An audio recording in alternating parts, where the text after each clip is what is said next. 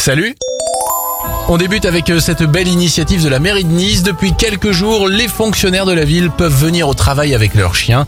D'après une enquête récente, venir au boulot avec son toutou réduirait le stress. La direction les Pays-Bas maintenant avec l'enseigne de supermarché Jumbo qui va ouvrir de nouvelles caisses spéciales dans ses magasins. Depuis 2019, le groupe a ouvert des caisses de discussion pour permettre aux clients isolés ou seuls de papoter avec les agents de caisse devant le succès de cette opération. C'est 200 nouvelles caisses de discussion qui seront opérationnelles cette année. Enfin, bonne nouvelle pour la planète, Renault vient d'annoncer qu'il ne vendrait que des véhicules électriques à partir de 2030. C'était votre journal des bonnes nouvelles. Vous pouvez le retrouver maintenant en replay sur notre site internet et notre application Radioscoop.